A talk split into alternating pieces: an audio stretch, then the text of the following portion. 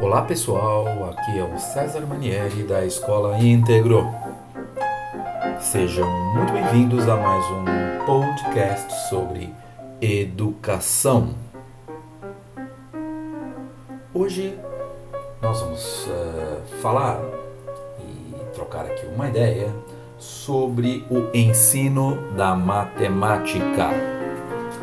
A matemática é uma matéria causa arrepios em muitos dos meus alunos e provavelmente também um dia já causou arrepio em você.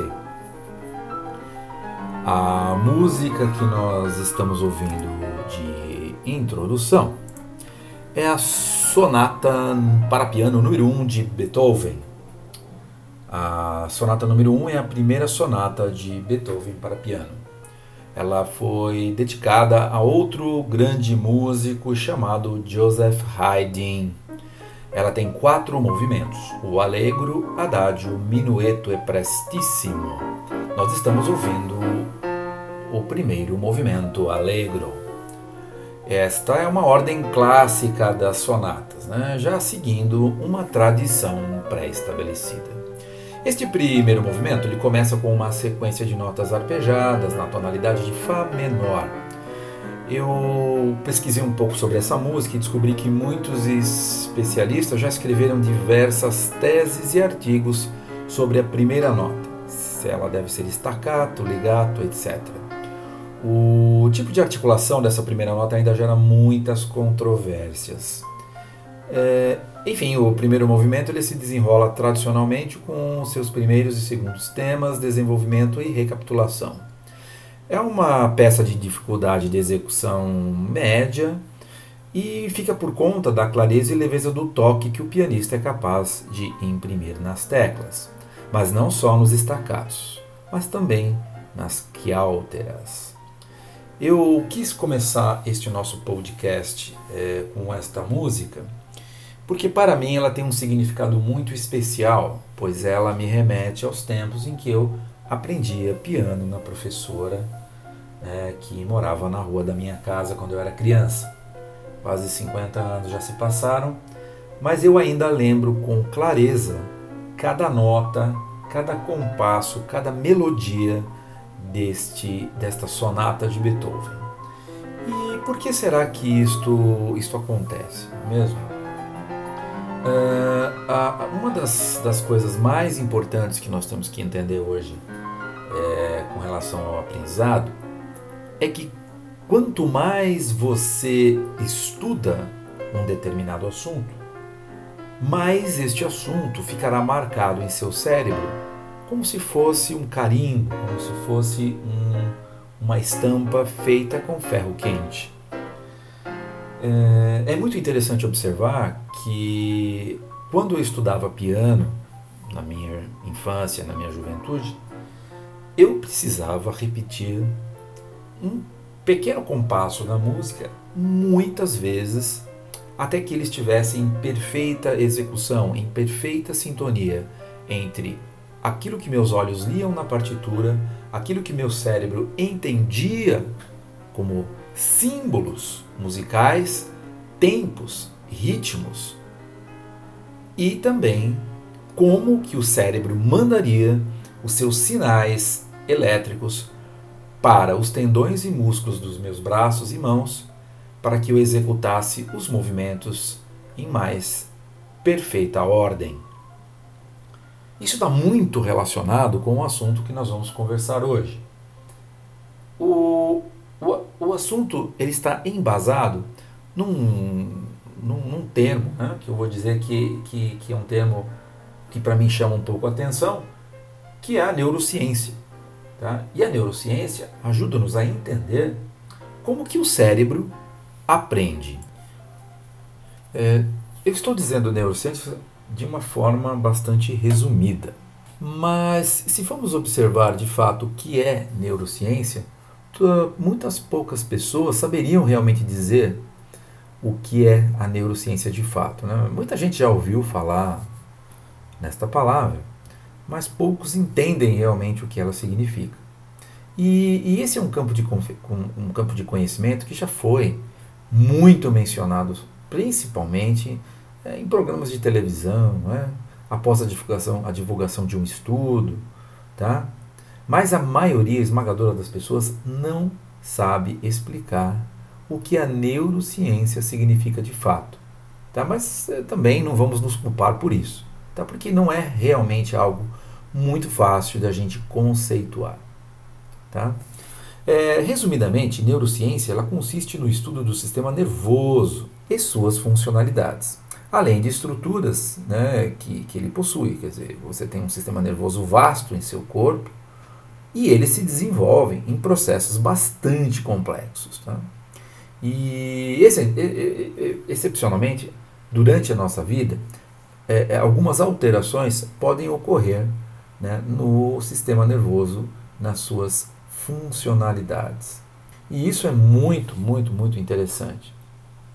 Isso é em poucas linhas. Tá? E a neurociência, ela trabalha em diferentes campos, né? A neuropsicologia, né? Que estuda a interação entre as ações dos nervos e as suas funções, ligadas à área psíquica. Né? A neurociência cognitiva, que é um campo que foca na capacidade cognitiva ou no conhecimento do indivíduo.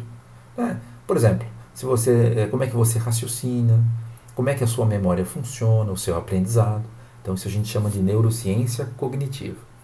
Tem a neurociência comportamental, que segue esta linha também, é, quem segue esta linha também procura estabelecer uma ligação entre o contato do organismo e seus fatores incertos, internos, né, como emoções, pensamentos, uh, ao comportamento visual, como forma de falar, de se, por, de se postar e até mesmo aqueles gestos que a gente usa né, diariamente. Né.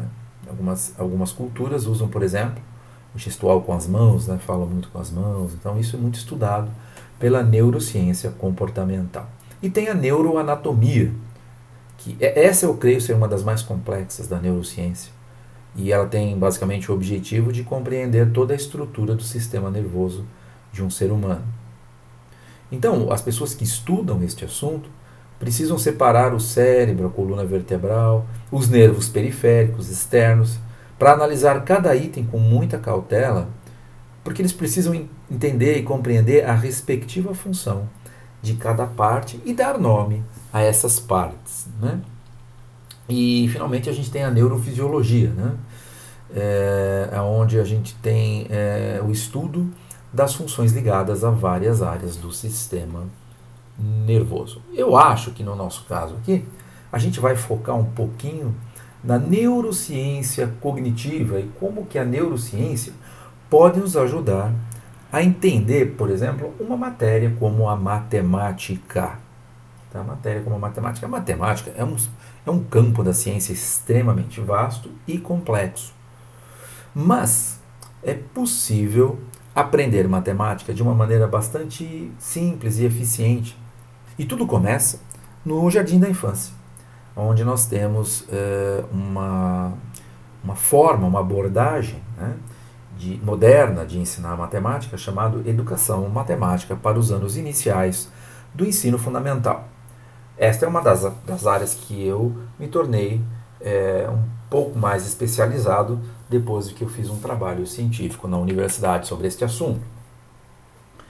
E eu posso dizer aqui que quando uma pessoa ela é alfabetizada corretamente na matemática, ela terá um bom caminho pela frente no estudo desta ciência tão fascinante.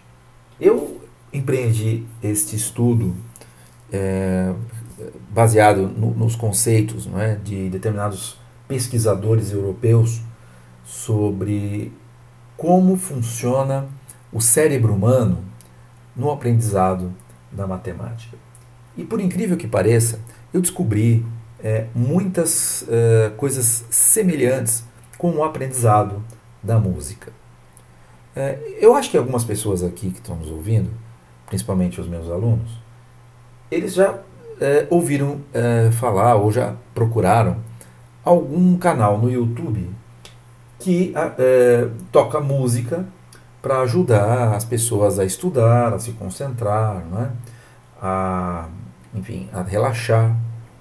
Então o cérebro ele é uma, uma máquina muito interessante que, a partir dos estímulos né, auditivos, você pode ter uma resposta né, no, no, na melhora do raciocínio, na memória do, da retenção, na, da, na melhora da retenção da memória e, e, por conseguinte, uma melhora no aprendizado. Ah, a relação que eu faço com o aprendizado da música é que quando eu era muito criança, eu já sabia é, tocar diversas é, músicas. Né? E eu fazia sempre uma correlação, uma conexão daquilo que eu aprendia na música com as coisas que eu aprendia no colégio. Eu vou confessar aqui que num determinado momento da minha infância, pré-adolescência, eu me tornei uma pessoa rebelde e não, não, rebelde no sentido de rebelar contra pai ou mãe, mas rebelde no, no, no, no que diz respeito aos estudos. Porque quando chegou na transição entre a, o aprendizado da aritmética para o aprendizado da álgebra, né, eu fiquei completamente perdido. E os meus estudos hoje, é, com relação ao aprendizado da matemática, né, ele trata especificamente dessa, dessa fase transitória tá, entre o aprendizado da aritmética para a álgebra.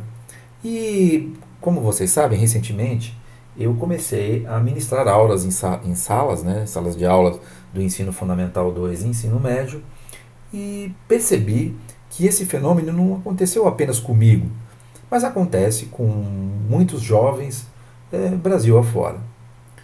É, nós todos sabemos que a matemática é o calcanhar de Aquiles de todo estudante.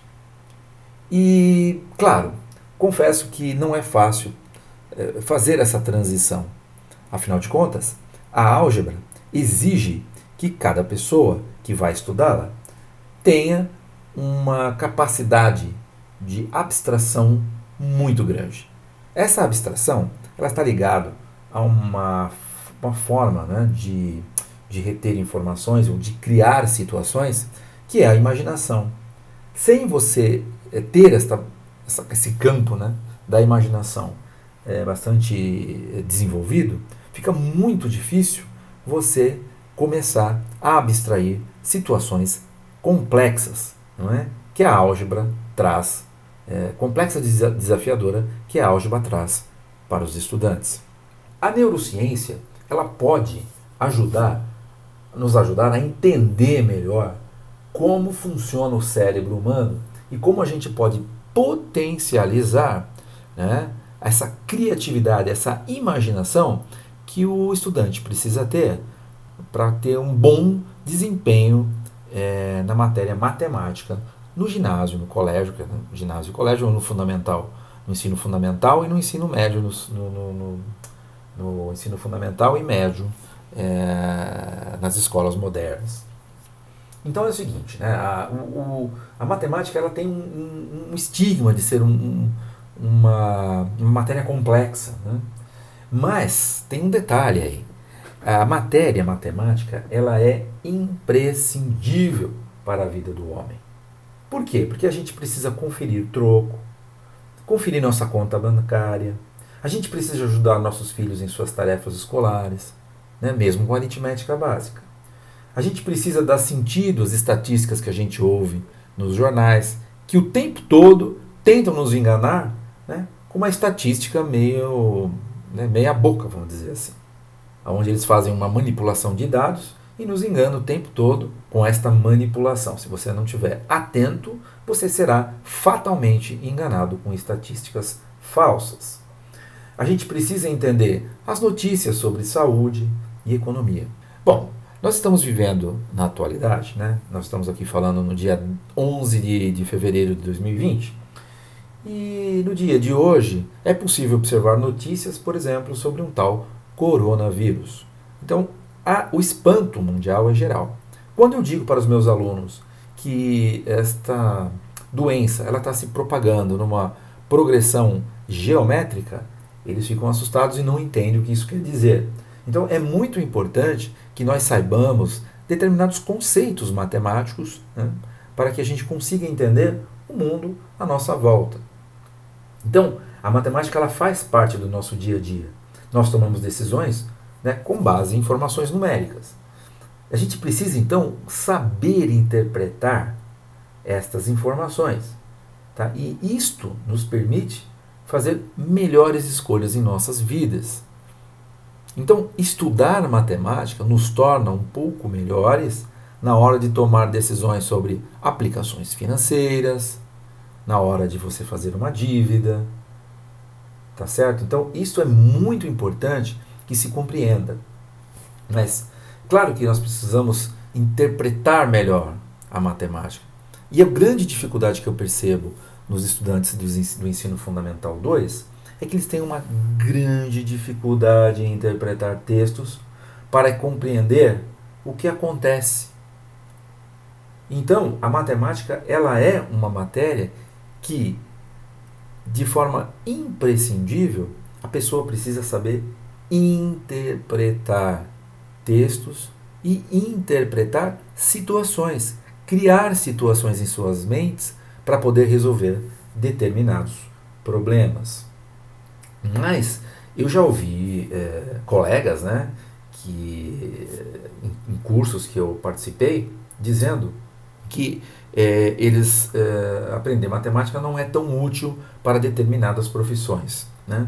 E é, eu discordo veementemente dessa afirmação, porque se você é, for atuar em qualquer área profissional moderna, você vai precisar em algum momento, utilizar seus conceitos de, pelo menos, aritmética básica para poder sobreviver na profissão. Então, é, a gente não pode ignorar os custos né, individuais e sociais do mau desenvolvimento das habilidades matemáticas em crianças é, no ensino fundamental 1 e 2. Em meus estudos, né, eu, eu realizei algumas pesquisas e consegui identificar, mesmo em países desenvolvidos, é, assim a gente consegue perceber que as competências na área de matemática estão abaixo das médias nos anos iniciais de escolarização. Então, não é, isso não é um fenômeno assim só brasileiro, tá? Apesar que aqui no Brasil é, o, o, o problema é mais grave ainda. Né? Então, as crianças elas precisam ter habilidades, adquirir habilidades para poder lidar socialmente. E a matemática é uma ferramenta que possibilitará que eles tenham, é, digamos assim, uma, uma, uma possibilidade de desenvolvimento sócio-emocional é, mais forte. Por quê? Por que isso? Né? Porque ela vai ter, é, é, quando ela aprende matemática de maneira correta, ela vai ter algumas habilidades que, a, que possibilitará que ela tenha, é, que ela interaja com outras pessoas em, em situações comerciais, tá? em situações mais diversas possíveis. Bom, a gente precisa entender também que é, de, de, assim, de fato, muito importante identificar precocemente se as crianças têm algum risco de aprendizagem né, ou dificuldades de aprendizagem de matemática. Porque que o risco alto, mais alto, começa na mais tenra infância. Né? Então, nós precisamos entender que é, qualquer problema que venha a acontecer na aprendizagem, na, na alfabetização matemática, ela já começa na mais tenra infância. Por quê? Porque quando a criança ela, ela não consegue entender conceitos de contagem básica, né, é necessário uma intervenção né, de algum profissional para que a criança tenha contato né, com a, o desenvolvimento da cognição numérica, que a gente chama. Né? Então, a gente precisa buscar estratégias para melhorar o ensino da matemática. Eu, na prática, utilizo muito materiais é, concretos de aprendizagem. Ou seja, eu trago para o mundo concreto real atividades que ajudem né, os estudantes a entenderem determinados conceitos é, que necessitam de uma maior abstração. Então eu tento colocar a, a matemática de uma maneira mais próxima da realidade para que eles é, entendam é, algo que está um pouco fora do seu campo de visão físico. Né? Então é aí que começa o problema, porque elas precisam é, entender que além daquele objeto concreto que a gente pode fazer uma contagem, fazer uma classificação né, ou um agrupamento, eles podem também utilizar a mente, a mente né, o cérebro e sua criatividade para fazer isso de forma cognitiva. A cognição numérica, né, ela vem da, da neurociência cognitiva, que nós já dissemos aqui, que é um campo é, que é um campo interdisciplinar, tá? que ele envolve conhecimentos, por exemplo, de genética, biofísica, da neurociência computacional, entre outras coisas. É, dentro dessa abordagem, né, a, gente tem, a gente percebe que desenvolveram pesquisas sobre cognição numérica assim já por muitos anos, né, e isso é, é uma das bases é, cognitivas né, dessas pesquisas, é uma base, eles fazem pesquisas de bases cognitivas e neurais dos números e da matemática. Então tem gente que tem, é, por exemplo, dificuldade de cálculo, né? então eles não, eles não calcular, a gente chama de descalculia, né? Essa descalculia, ela pode estar muito associada à dificuldade que é, a pessoa tem né, de lidar com símbolos numéricos né, e com a parte é, de abstração que a matemática exige. Né? É, mas os humanos eles não são os únicos que desenvolveram né, essa capacidade de cognição numérica. Alguns animais também têm essa capacidade, alguns cavalos, né, é, algumas aves, eles têm essa capacidade de fazer é, esses agrupamentos, por exemplo, né, ou então é, comparar quantidades não simbólicas e coisas do tipo. Né. Os cientistas eles fazem muitas experiências nessa área e eles já chegaram a determinadas conclusões de que alguns animais possuem estas incríveis habilidades. Tá? a gente chama isso de, entre aspas, numerosidade. Né? Pombos, por exemplo, né, conseguem organizar conjuntos numéricos de até nove itens. É incrível, né? Os cientistas conseguiram fazer esse tipo de experiência e descobriram que os pombos fazem esta organização de conjuntos. Agora, nós aqui nos humanos, né, essas habilidades básicas são o alicerce para que a gente construa futuras representações numéricas simbólicas. Né? Então, o, o, um dos autores com quais eu tra trabalhei assim, a sua teoria, né, que é a teoria dos três mundos da, da matemática, né, ele diz que a matemática ela, no ser humano ela com, começa, né, ela começa com o, o mundo que a gente chama de mundo concreto, né, porque as crianças elas, elas trabalham né, na contagem de coisas. Então, você vai começar contando o seu número de lápis de cor que tem dentro do seu estojo, enfim, né? Você trabalha é, somando objetos, né? É, é, é, que seria a parte mais elementar da, da aritmética. Né? Depois, num segundo mundo, né, você entra já no mundo mais simbólico, né? que é um mundo, um mundo eu estou dizendo aqui resumidamente, tá? é um mundo simbólico é, da, da, da, da álgebra, das letras, né? onde você entra com letras e números ao mesmo tempo e onde você tem determinadas expressões algébricas, enfim. Né? Então você tem um mundo que é concreto, onde você traz a abstração para o concreto, depois você entra é, na, no, no, na simbólica, porque a matemática ela é uma, é uma, é uma linguagem, ela não é uma língua, mas ela é uma linguagem que você consegue se comunicar né, é, com, com independentemente de se a pessoa é japonesa, chinesa, alemão ou brasileiro, se ele vê uma equação de segundo grau, ele vai entender o que é e vai saber resolver. Né? Não precisa ele não precisa compartilhar a mesma língua, né? mas a, é, pelo fato da matemática ser uma linguagem, fica mais fácil para que qualquer pessoa consiga decifrar é, essas equações. E o terceiro e o terceiro mundo né, seria o um mundo, um mundo axiom, axiomático formal da matemática, onde você cria algumas conjecturas, enfim, entra já no mundo do, do matemático, científico, não é mesmo? Então, esses três mundos é onde nós, humanos, navegamos dentro desse campo né, da matemática. E, e, e a matemática ela, ela é, uma, é uma matéria que ela pode se tornar bastante interessante por que bastante interessante? Porque ela não é simplesmente uma matéria de fazer contas. Né? Muitas pessoas se enganam sobre isso. Né?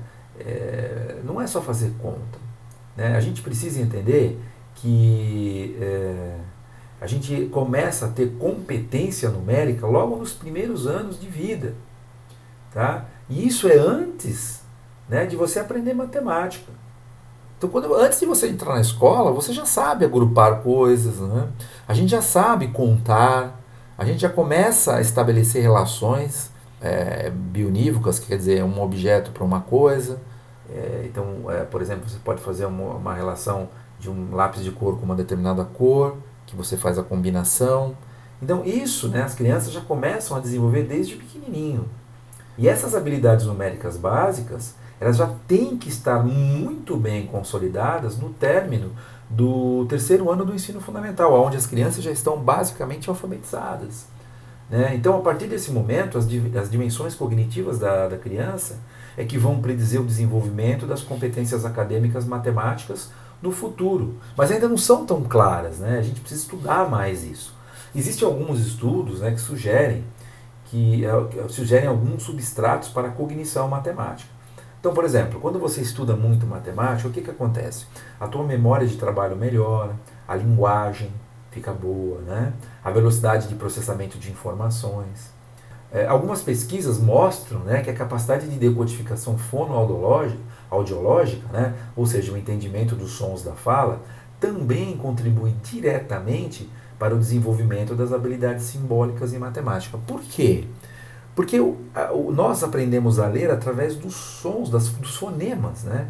Ou seja, você tem um símbolo de uma letra que representa um som. Né? Ou então você tem lá uma sílaba que representa um som. Né? No caso da matemática, você tem um símbolo que representa uma quantidade. Então essas correlações as crianças já começam a fazer. E elas também utilizam de alguns artifícios concretos. Né? Por exemplo, elas contam nos dedos, e contar nos dedos é um método válido pela neurociência, né? Eles validam isso. Por quê? Porque as crianças adquirem as representações numéricas básicas. Tá, então, como a matemática é uma questão simbólica, né? Você trabalha com uma simbologia muito forte. A, é, a criança usar os dedinhos para contar não é algo tão completo, assim, tão problemático ela pode adquirir essas habilidades eh, de fazer cálculos mentais, mas antes ela passa realmente por um processo de contagem de dedos, né, de representação simbólica. Não é mesmo? Então isso é, é, é muito, muito importante entender. Tá? Então as crianças, elas, elas, elas fazem isso. Né? E, e tem muita gente que tem conhecimento da psicologia cognitiva e do desenvolvimento da neurociência, e eles entendem que são duas matérias que se complementam. Então eles exploram a cognição matemática em cima desses dois temas, né? ou seja, a psicologia cognitiva e a do desenvolvimento em neurociência. Então, as pesquisas de neuroimagem funcional, eles mostram que existe pelo menos dois sistemas neurais envolvidos no processamento da informação matemática. É muito interessante isso, né? porque esses estudos mostram que o ensino da, da matemática traz, é, com bons resultados, né, tem demonstrado a importância de haver um equilíbrio entre entender e dominar conceitos e, devo, e desenvolver a fluência aritmética e de cálculo por meio de treino. Então, eu não deixo de passar para os meus alunos exercícios de matemática. Porque são, é o exercício de fazer exercícios de matemática é como se você estivesse fazendo um exercício na academia para criar músculo. Eu costumo dar o exemplo de um jogador de futebol. É, um, por exemplo, vamos dar um exemplo aqui de um jogador como o Neymar ou o Pelé, ou, enfim, esses jogadores sempre foram bons jogadores, eles já tinham habilidades muito grandes em jogar futebol. Só que para eles se tornarem grandes jogadores, jogadores de seleção e conquistar é, títulos, etc., eles precisam de muito treino, porque é um, o futebol é um esporte de, de alto rendimento, então você precisa treinar muito. Então, aquele jogador que você vê jogando né, num estádio profissionalmente, ele precisou de muito treino para chegar ali. Treinos enfadonhos, repetitivos. E na matemática, eu creio que não, não seja diferente.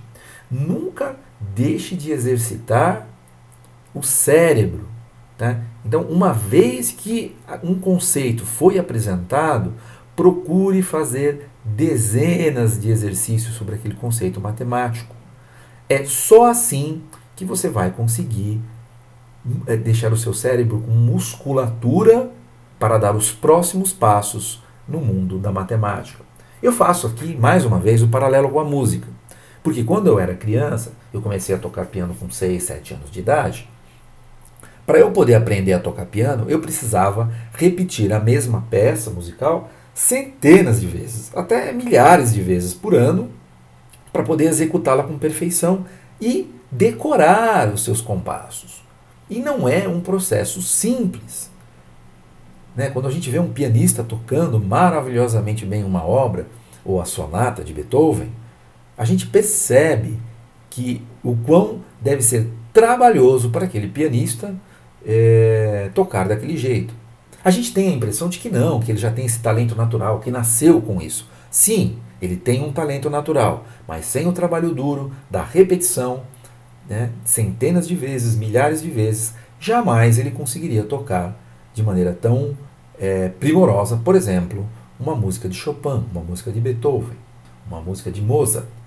Então é necessário a prática, o treino. Por quê? Porque as redes neurais é que dão suporte à cognição numérica.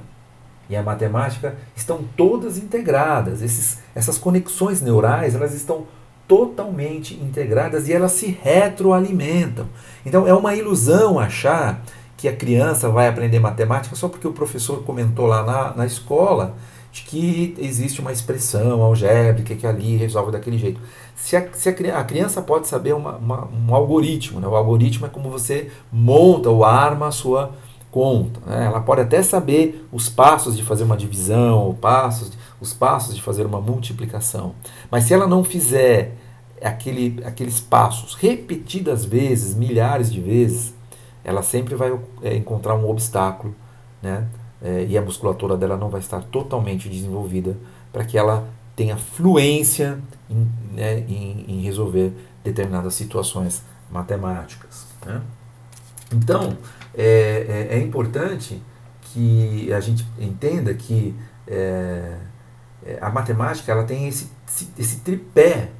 Né? Então, a gente precisa trazer o estudante conosco né, para a aula, para ele ficar engajado naquele tema. A gente precisa entender, eles precisam entender aquele, aquele conceito, e a gente precisa garantir que aquele conceito realmente foi entendido. Então a gente precisa é, é, garantir que ele tenha uma instrução explícita e sistemática para que ele desenvolva a fluência na evocação dos fatos numéricos. Não é uma coisa simples de fazer. Estudar dá muito trabalho. Então, é, a, a gente pode dar aqui alguns exemplos né, é, da, da contribuição, né, da neurocognição para a educação matemática. Né? Então, é, ela é válida, né? Que, como eu disse, contar nos dedos é um deles. Eu costumo trazer materiais concretos, né? trazer, trazer jogos onde a, a criança, o estudante, ele possa enxergar de fato aquilo que ele está é, estudando. É, e para crianças que têm alguma dificuldade, né?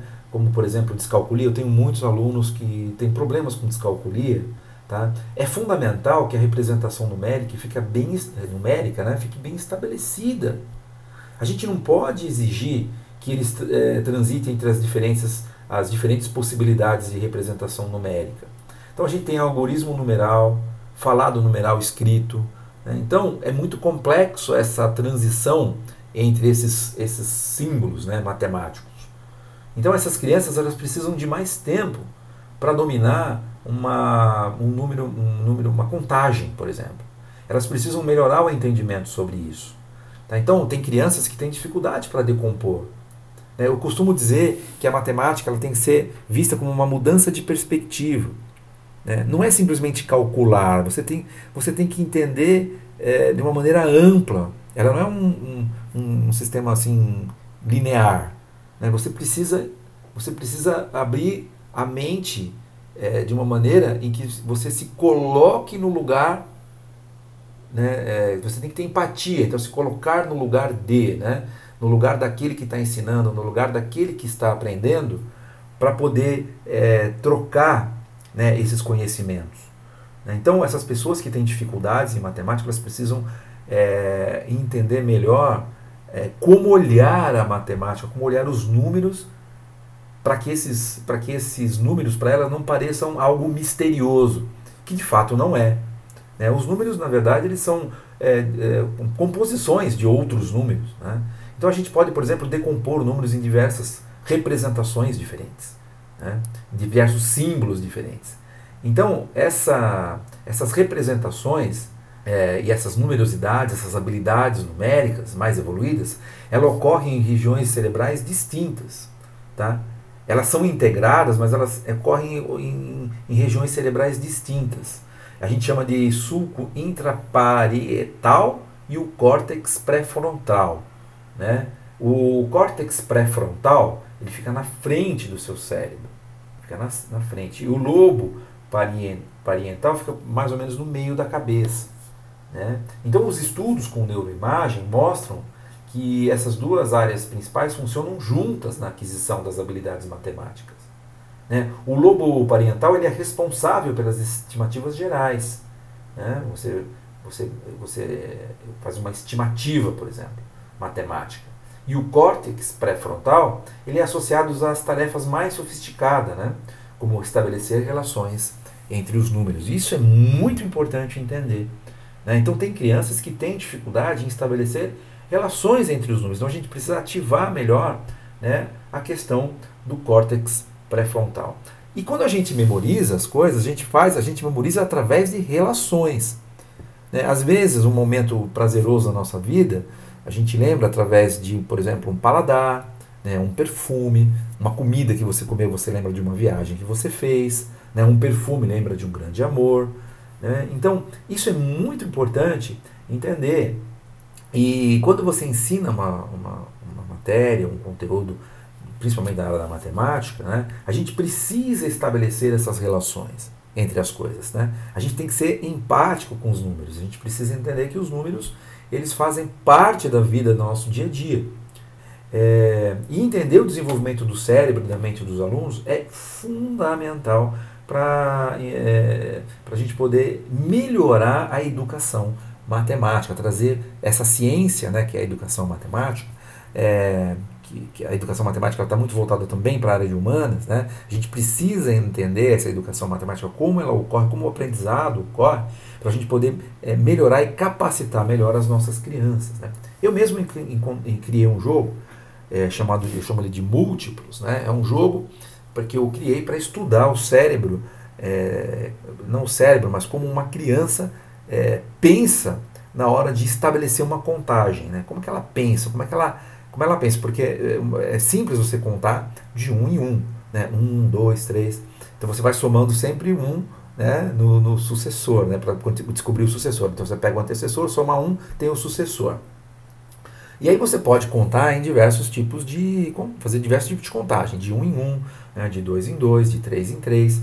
E claro que é, você vai perceber que quando você conta de dois em dois, você está na tabuada do 2. Quando você conta de três em três, você está na tabuada do 3. Então o jogo ele estabelece né, essa, essa relação entre a tabuada, a contagem, e a criança no jogo, né, ela é obrigada, ela, coloca, ela segura algumas cartas na mão e ela é obrigada a descartar essas cartas em, número, em sucessor e antecessor, independentemente é, dependente da contagem, né, se você está na tabuada do 2, você vai sub, é, substituindo as cartas de 2 em 2, se você está na tabuada do 3 de 3 em 3, e você é obrigado a fazer a contagem né, é, dessas cartas. Né? Então, é, e é um jogo rápido, onde a criança rapidamente tem que desenvolver uma habilidade de contar.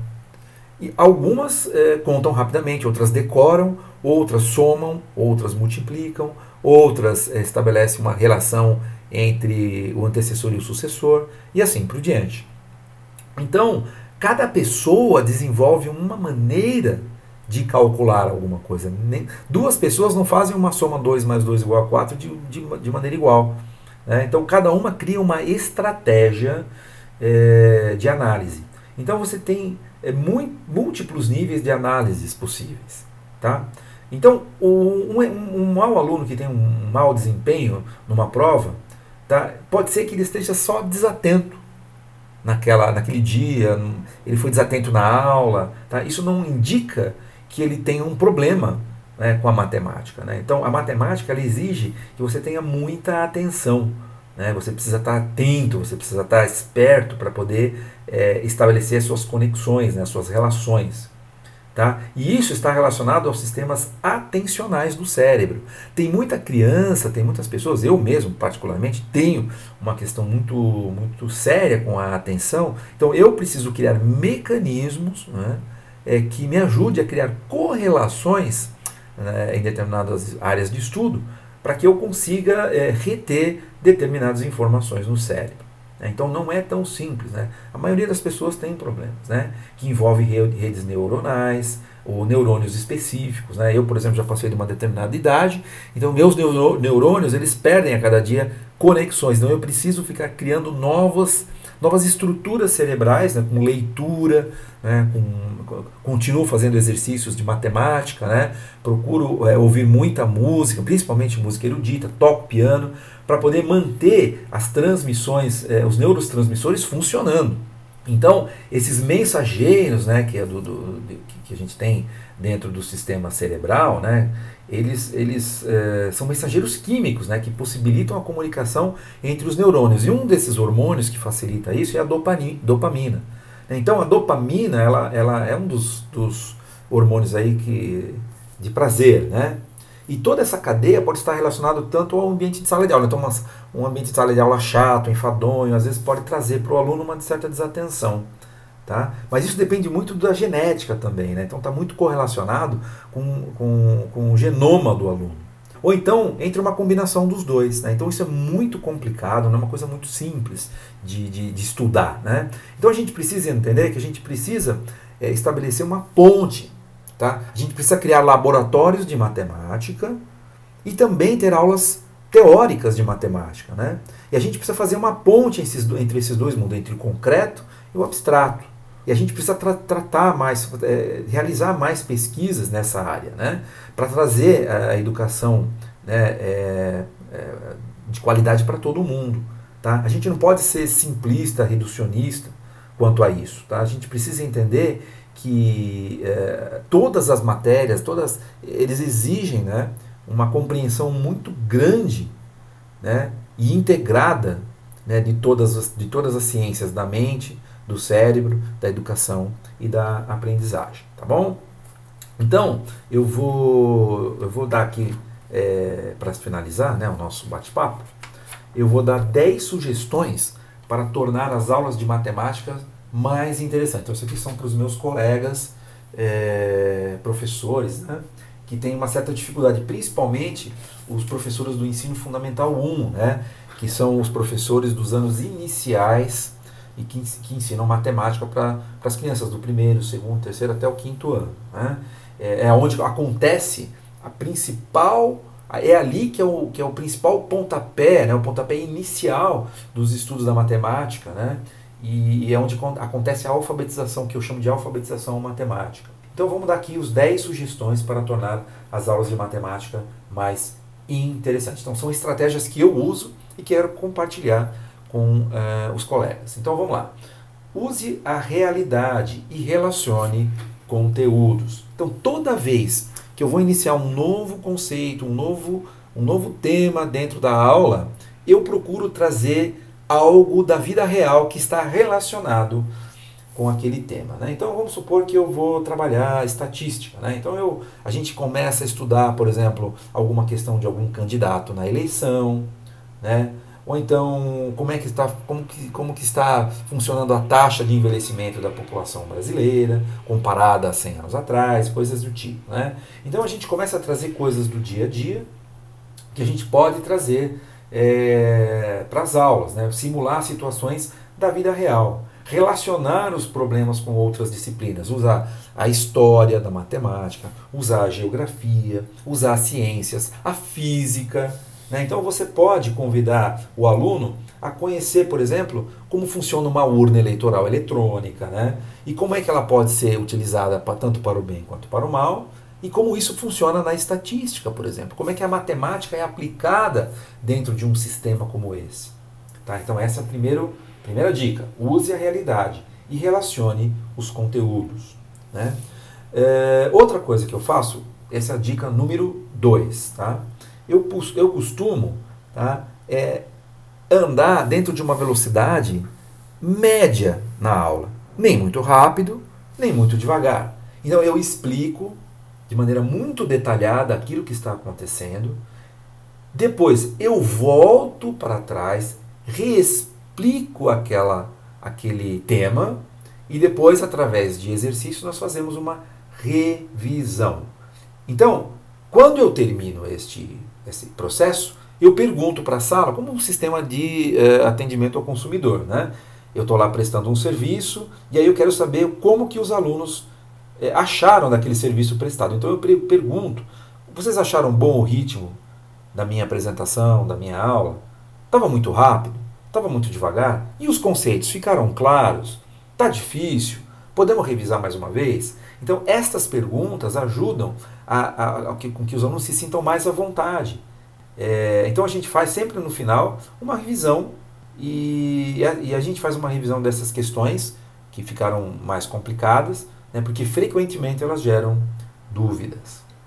Dica número 3. É muito importante trazer para o concreto, toda vez que for possível, um novo conceito. Então a gente tem que criar visualizações. Né?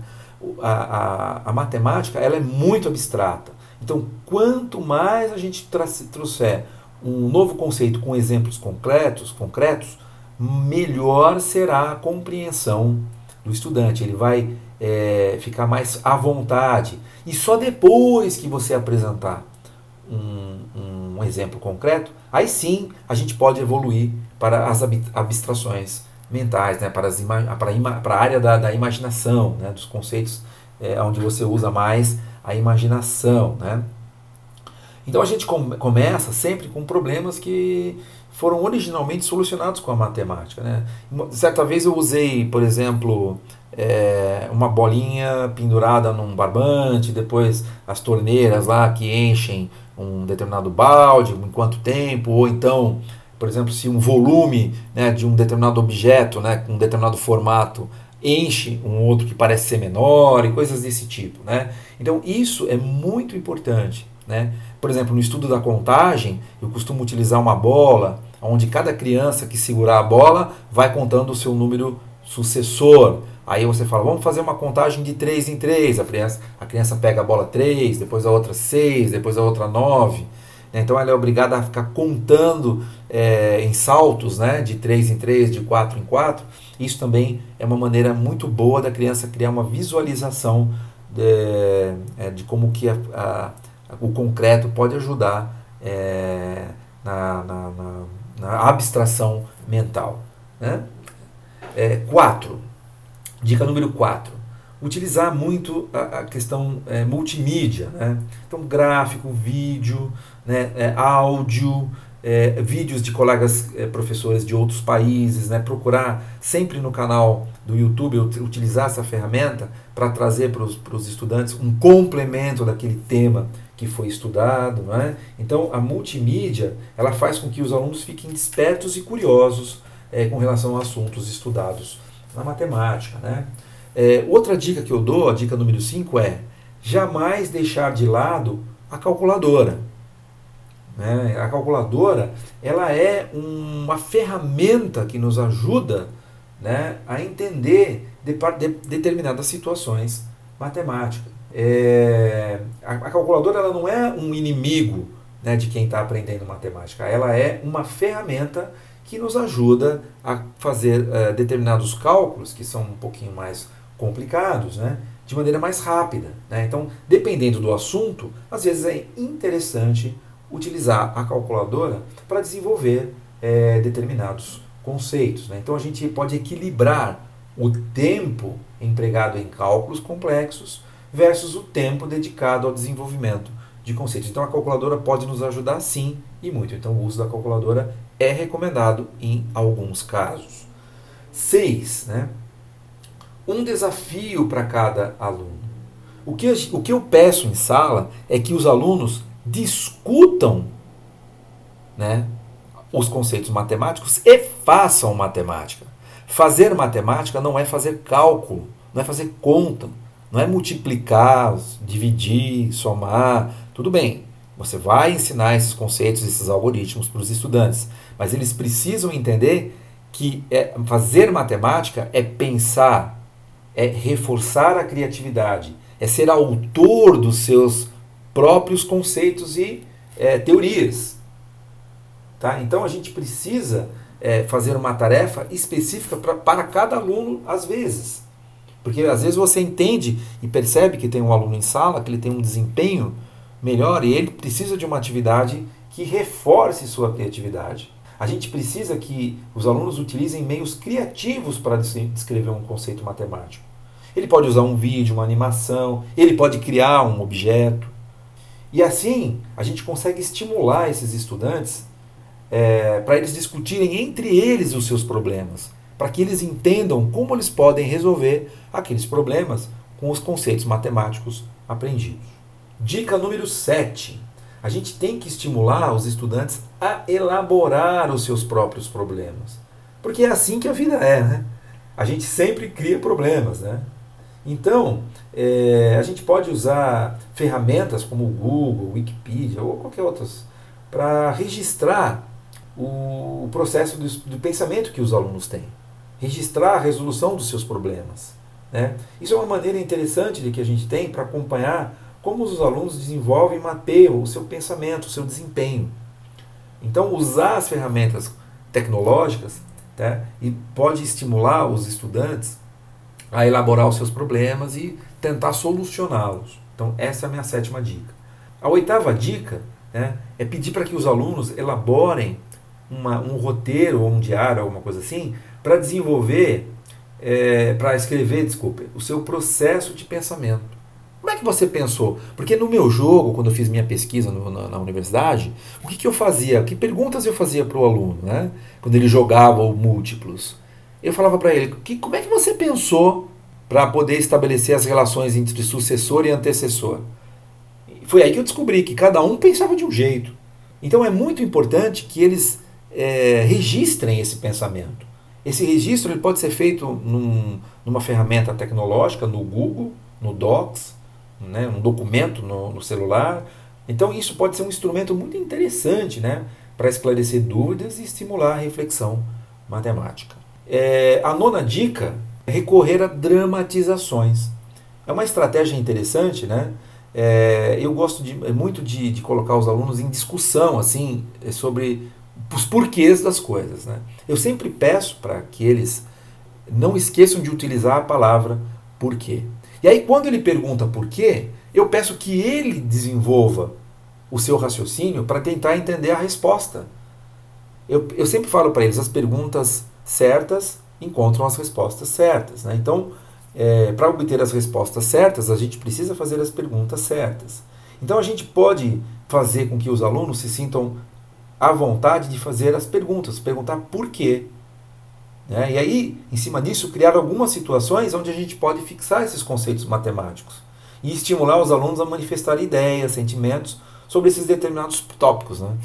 Por exemplo, vou dar um exemplo aqui: frações. Né? Muitas pessoas carregam dúvidas muito profundas num simples conceito de fração. Por que, que eu tenho que. Eu não consigo somar frações com denominadores diferentes? É uma boa pergunta. Por que, que não dá? Por que, consigo por que, que eu consigo multiplicar frações diretamente, numerador e denominador, e na divisão eu não consigo? Por que, que eu tenho que inverter? São perguntas que muitas pessoas, mesmo já formadas, não sabem responder. Tá? São perguntas é, que têm umas respostas extremamente simples. Né? E às vezes, fazendo uma situação, uma dramatização, a gente consegue é, explicar isso e reter essa informação de maneira muito prática e eficaz.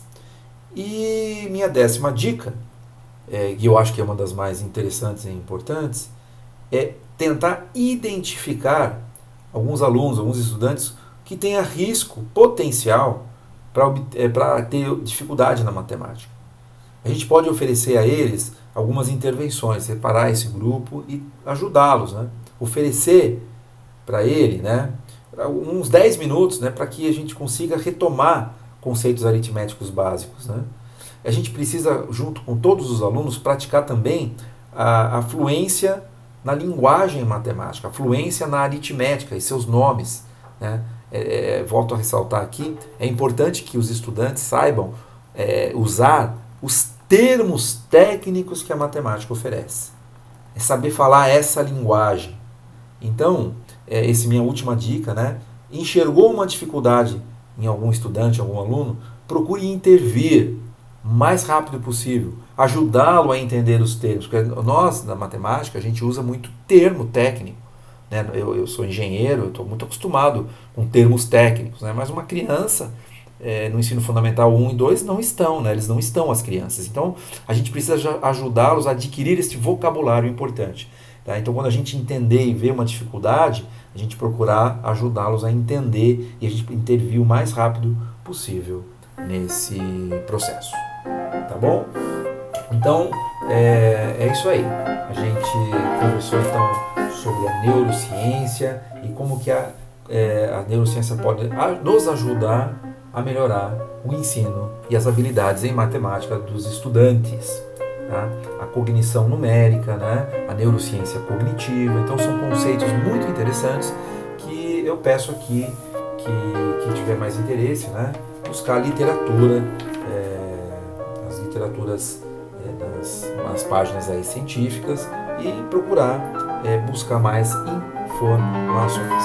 Tá certo? Se alguém quiser saber mais informações sobre o meu jogo chamado Múltiplos, é só entrar em contato com o meu e-mail aqui, que eu vou deixar disponível no podcast, na página do podcast, ou então né, no meu canal no YouTube, no canal da Escola Íntegro, é, onde eu, lá no canal da Escola Íntegro eu posto vídeos né, sobre educação matemática e alguns conceitos matemáticos para alunos, né? mas é, é, o canal também está aberto a outras pessoas, né? eu conto algumas histórias lá e eu fiz esse canal é, exclusivamente para atender os alunos, né? 50 minutos de aula às vezes não é suficiente para passar tudo aquilo que a gente gostaria, então eu faço alguns complementos no canal do YouTube. E tem também o meu blog, né, é, na metade do caminho, onde eu escrevo sobre é, política, educação, educação matemática e também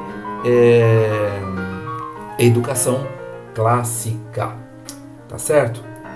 É, o meu nome é César Manieri, né? eu sou professor que ensina matemática. Eu agradeço é, a todos os ouvintes. É, muito obrigado e até o próximo podcast sobre educação.